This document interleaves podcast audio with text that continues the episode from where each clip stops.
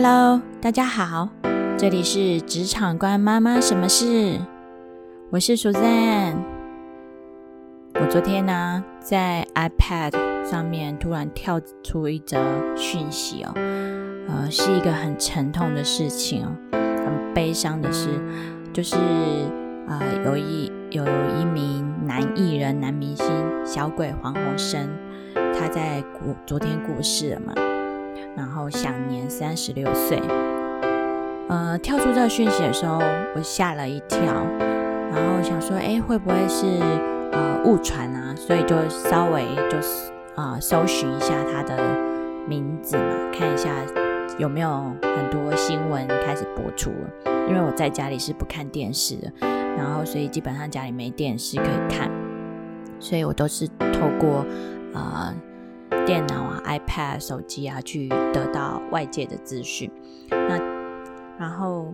嗯，他跳出这个讯息的时候就吓了一跳，所以就去找了相关的资料，发现哎，好像真的有这件事情发生，所以觉得还蛮难过的。那也希望他一路好走。那他，嗯嗯，会注意到这个人哦，呃，其实是以前呢。小时候嘛，在我高中的时候都会看那个娱乐百分百。刚开始看的时候，娱乐百分百都是大小 S 他们去主持的，然后后续他们主持很很长一段时间，后续就换成了另外一批人，然后呃，其中就有一位是小鬼主持人嘛。啊，那时候就觉得啊，他还蛮搞笑，很好笑。那大概就这样子，没有特别去关注这名男艺人。那后来近期呢，比较关注他，到他是他后来，呃，有一档跟吴宗宪、跟 Kate 还，呃，对，还有他，总共这主要是这三位主要的主持群嘛的综艺玩很大这个节目，我也不算是这个节目的呃观众啊，但偶尔会看个几集，然后呃比较特别的。比如说，呃，杨丞琳有参加其中的一两集，那我就会觉得比较特别的，我就会特别上去看。那那就从这当中，你就会发现他主持的时候其实还蛮真诚的，然后而且很认真、很努力的男艺人。那通常，呃，长得帅，然后又很价值观很正向的，然后又努力的艺人，通常都是我喜欢的。呃，对象哦，那所以就在这一两年有关注到他，主要是透过这档综艺节目。那嗯，所以发生了这件事情，我觉得还蛮难过的。虽然没有特别的去注意他，但是呃，不知道可能是自从当了妈妈以后，嗯，对于生死这件事就会看得比较。沉重一些。以前年轻的时候还没当妈之前啊，哪会在乎就是呃风险这件事情？都嘛，大家都玩得很开心啊，然后不不很勇敢，都不怕不怕死，不怕受伤嘛。可是当了妈以后，那个心情整个大转变，自己完全也没想到自己会呃有一颗柔软的心，然后照顾小孩。以后也变得比较有耐心哦，以前根本就没有，几乎可以说是没有耐心的人。然后柔软的心也真的是当了妈妈以后特别展现出来的，算才艺吗？不算吧，哈。反正以前当妈之前跟当妈之后的我差异相当的大。好，所以呃特别会会对这类型的，甚至还会不小心哭出来，真的真的很夸张。我真的还蛮夸张的。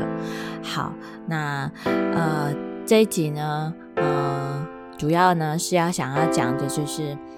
嗯全职妈妈重返就业路，或者是全职妈妈她如何创造自我价值。呃我自己呢也当过有之前有育婴留停两年嘛，所以当过两年的全职妈妈。其实为什么会退全？当全职妈妈，我自己的闺蜜都不敢相信哦。我做，我反而做了要决定留职停薪，第一时间知道并不是我老公，而是我的闺蜜，因为我的闺蜜非常了解我。从大学的时候，她就知道我是很对事业心有强烈企图心的一个女性哦，所以我的所有的重心呢，全部都是在我的工作上面哦。男朋友反而是摆在第二名的，所有重心全部都是在工作。然后，所以那时候工作的工时也相当的长，可是我都不以为意，因为对我来讲，这就是工作，就是我的全部。那自从当了妈妈以后，生了第一胎，其实那个感受度还没有很大，人仍旧持续的工作着，然后一直工作到小孩一岁多，那时候小孩不在我身边，因为那时候都是给。我我妈自己带，所以我跟小孩是分开来住的。然后就周末的时候会回去娘家，然后看小孩。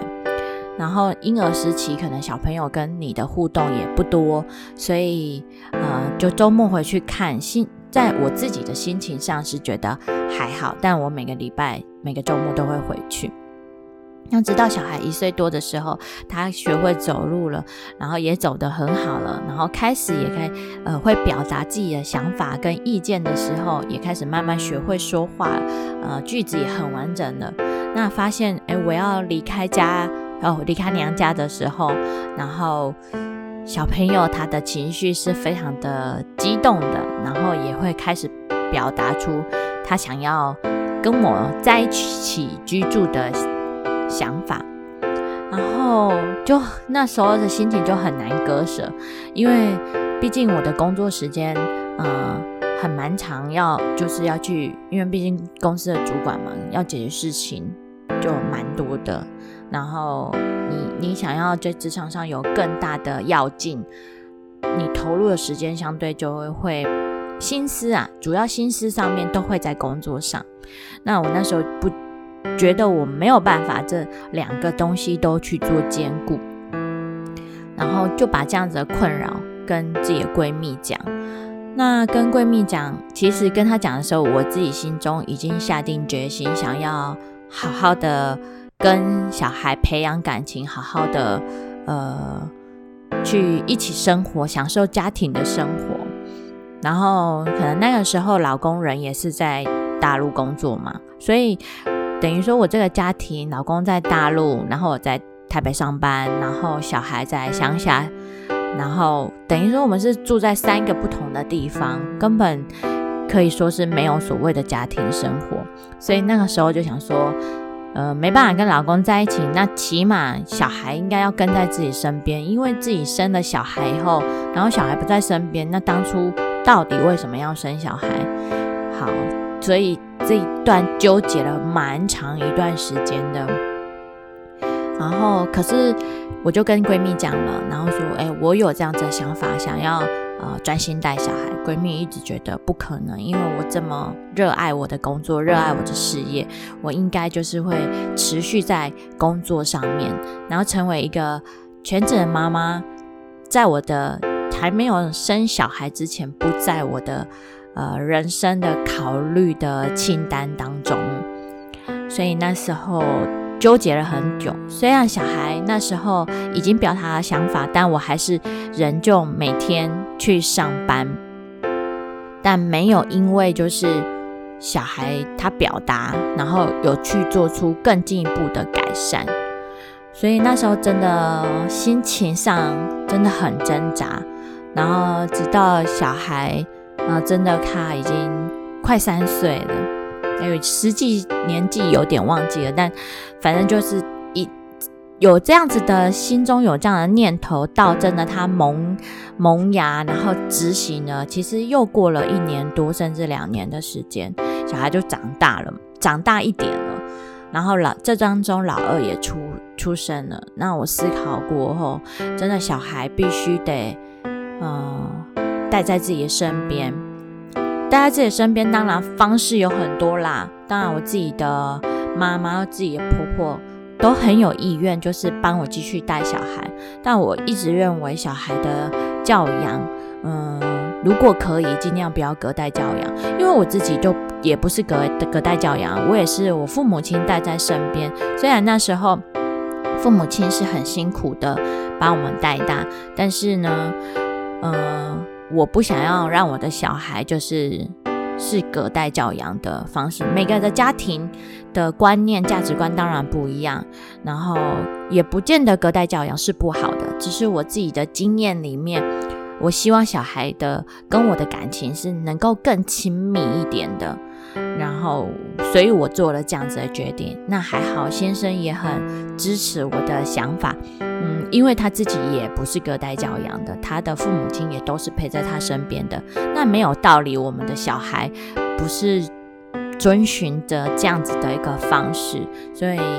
呃，我们夫妻共同做的这样子的一个决定，然后自己。带了小孩，那当然，呃，因为那时候老大有一些呃交人际关系交际上面的一些困难，他是非常非常害羞，然后又很怕陌生环境的孩子，所以那个时候呃也没有打算要把他送到幼儿园。他那时候是其实是可以念小班的，然后但是我们其实。嗯，社会新闻常常看到，就是呃，什么幼儿园啊的老师，呃，虐待儿童。虽然他是比例中是比较小的，他不是说大多数的老师都是这样状态，但考量到很多原因啊，所以我们那时候没有让小孩是去念小小班的，所以呃，一直到现在，呃，真的状况也改善了，然后。我的孩子，然后甚至老二，他是适应的环境是很好的，他甚至也去上了幼幼班，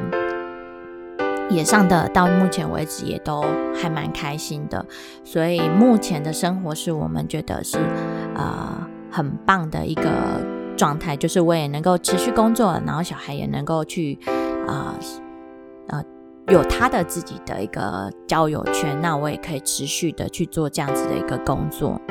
那所以全职妈妈她不代表说她一定要就是一直做着全职妈妈的工作，她有她的价值在。虽然这个价值不不是社会大众所认定的价值，那但是我觉得全职妈妈一定要给自己一个信心，就是你做的工作，你的工作现在就是照顾小孩，让小孩在。爱的环境中长大，我觉得妈妈的这份爱、父母的这份爱，乃至于爸爸的爱，都是都是很重要的一件事情哦。所以，呃，如果你是全职妈妈、全职爸爸，呃，相信你一定可以做得很好，然后同时也要自我的肯定。所以，我自己自我肯定是。自自己建设的还蛮好的，所以我那时候嗯完全没有担心说，哎之后如果重回职场的时候，呃会发生什么样子的事件，能不能顺利的找到工作，能不能顺利的做自己想要做的工作，那时候其实呃已经抱持了很大的决心，然后也做了自我的肯定。所以基本上那两年我算过得还蛮愉快的，也很少有恐慌的时候。当然，夜深人静的时候有时候会遇到，但是大部分的时候其实是还蛮心态上是一个很自在的状态。那我觉得小孩也会感受得到，当妈妈心态很自在，然后很轻松的跟他们相处的时候，小朋友在这过程当中。也会很很开心，然后也能感受到父母对他的爱，所以老大跟老二在在我这边的观察，他们就会呃有不一样的呃，在他们成长的历程到目前为止是有一点不太一样。像我老二的个性就相当的活泼，然后虽然对于陌生环境也是属于会害怕的，但他的适应能力就相对。变好很多，我觉得有一部分可能也是因为，呃，那时那时候全天候的陪伴着他们。那其实，在家里其实还蛮忙的哦，呃，要做很多的家事嘛，然后呃，主要我的工作还是在那两年很认真的陪伴的小孩，让他们呃陪他们读书啊、认字啦，然后做很多活动啊，我重心全部在这，反而做家事也会做，但是相对我也不是一个很很擅长做家务的女性哦，所以在我厨艺啊、家务其实做的不是很好。在工作的时候，其实，呃，家里的环境就是很简约。那我发现简约也是有一个好处啦，就是你至少你要整理的东西就不用没有那么复杂嘛。小孩弄乱的空间相对也少比较多，所以在收拾起来也会相对比较轻松啊。那这当中呢，呃，我也学了怎么样让家事跟家务，还有呃整个的家家里的空间收纳做得更好。所以收纳这件事是，呃，我反而是在全当了全职的妈妈的时候，然后去学习的技能之一哦。然后学了这个技能，我觉得还蛮不错的，因为它不只是只有呃你在空间运用上面的收纳以外。在很多方面，心态上的呃收纳，它也是一个呃观念上面的一个转变。所以我觉得当全职妈妈以后，呃，等于说新练的一个技能，就是在收纳的这个区块。在那之前是呃完全就是对于家务事是很不理解的。好，那这是我至少这两年全职妈妈。呃，很认真的在陪伴孩子，然后在家务上面的技能做了一个提升哦。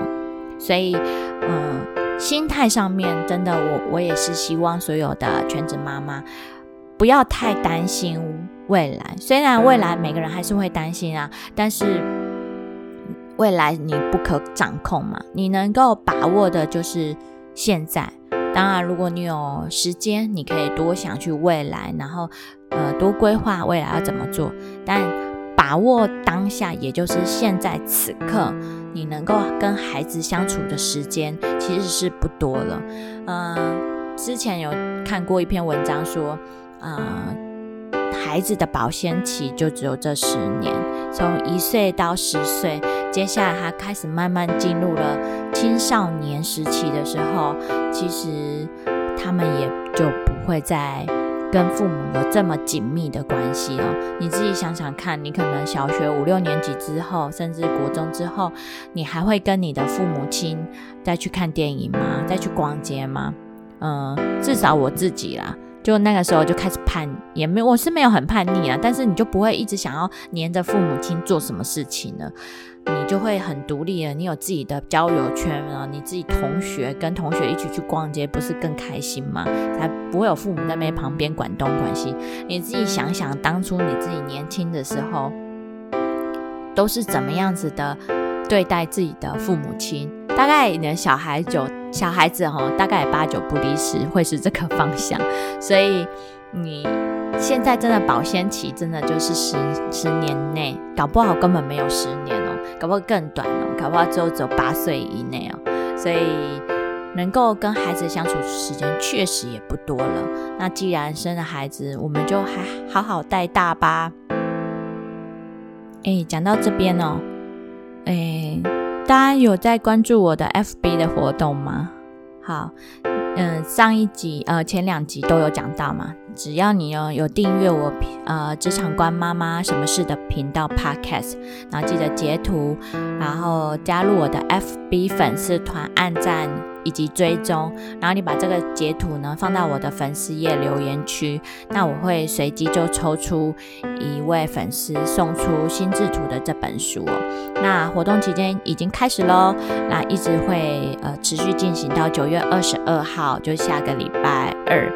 哦，不对哦，是这个礼拜二哦。然后午夜的十二点。那我会在九二五这一天呢，呃，粉丝页公布这个得奖的粉丝。那也感谢有一位粉丝跟我讲说，哎，我的留言区根本没办法放截图的照片呢。那我在呃那之前就有做了一个改善，所以谢谢这位粉丝的提醒哦。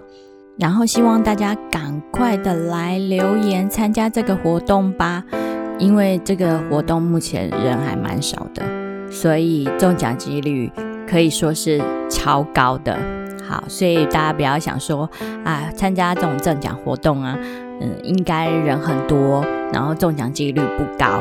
没有，我 先很坦白跟大家讲，呃，现在留言的人超少，所以呢，你只要来留言，基本上很容易就会有抽到，应应该可以说是十分之一吧。好，因为现在留言的人还不超过十个人。好，那就希望在上面呢，粉丝团可以看到大家的踊跃的订阅留言喽，还有追踪、按赞加分享。好，那呃，接下来呢，就是想要谈一下职场上了。职场上去，对于全职妈妈，就是全职妈妈，你呃。呃，小孩已经处理好，然后他们也都顺利的上学了。那全职妈妈打算出来工作的时候，呃，在就业市场上其实是相当不利的。大部分的人对全职妈妈有很大的一个刻板印象，就觉得哦，妈妈在家里就是做家务啊，然后跟世呃世界还有整个视野啦，还有就是工作上，她其实脱离了蛮长的一段时间，所以基本上可能没办法直接的衔接上。呃，就我的经验来看，确实的。职场上确实有很大的这样子的呃误解，那当然会有这样子的原因产生，是过往的经验也确实，他如果在家里带了一段时间的孩子，然后再回来职场上，可能有很多东西其实必须要再重新学习的。那所以呃，如果全职妈妈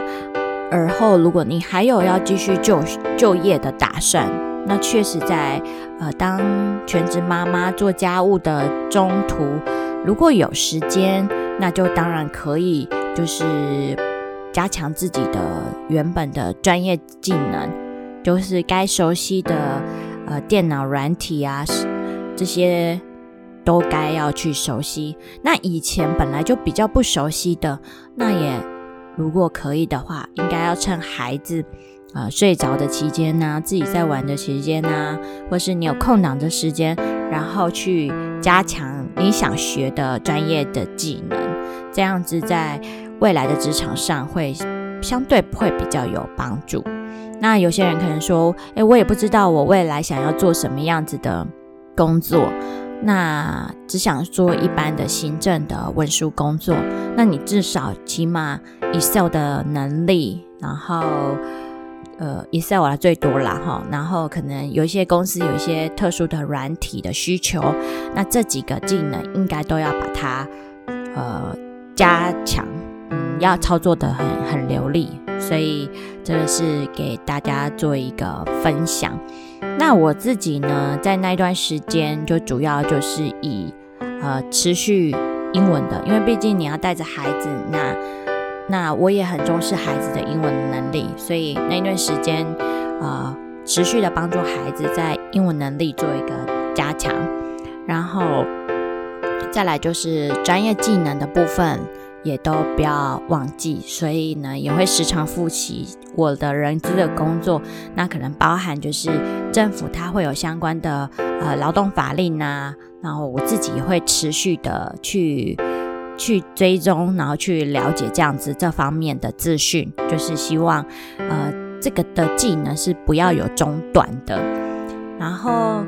如果呢，你还想要就是兼顾，就是能够照顾小孩的工作的话，在职场上要找到会相对会有一些难度，因为毕竟大部分的工作可能是，呃，早上八点上班，然后下午五点下班，或者是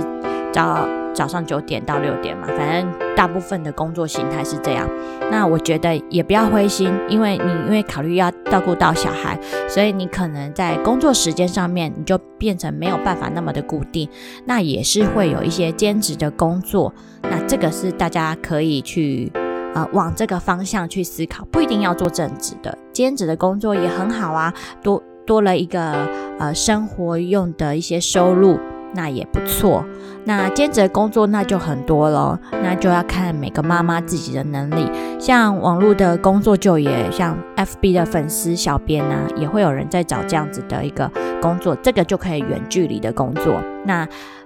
弹工作时间弹性，然后工作地点也你也可以在家办公。所以，呃，可以多往这个远距工作的一个方向去寻找。那这样子的话，可能在呃你的操作上面就会弹性很多。那像我一个呃好朋友，他就是在做那个做网拍、做代购的工作。那这个也是蛮多现在呃全职的妈妈，她自己在兼着做的一一项工作。那这个也是提供给大家做一个参考。那也有人在经营部落格，那部落格的话，它就是以写作为生嘛，所以如果你为呃文笔还不错的话呢，那这个也是可以让你思考的一个方向。所以各种方向都很多，那就要。自己妈妈自己去衡量你能够做的范畴是哪些。那我也想要鼓励自己，也想要鼓励其他的妈妈们，就是呃，有时候你会觉得你的技能不是那么的多，但是不要灰心，我们可以想尽办法，然后去找出呃自己的另外一条出路，甚至再学一个新的技能也没有关系啊。其实都时时刻刻，不管你到什么样的程度，你都需要有一个保持竞争学习的心。好，那我们就一起加油喽！嗯，妈妈万岁！那我们这集就到这边了，别忘了订阅我的 Podcast 频道哦。下次再见，拜拜。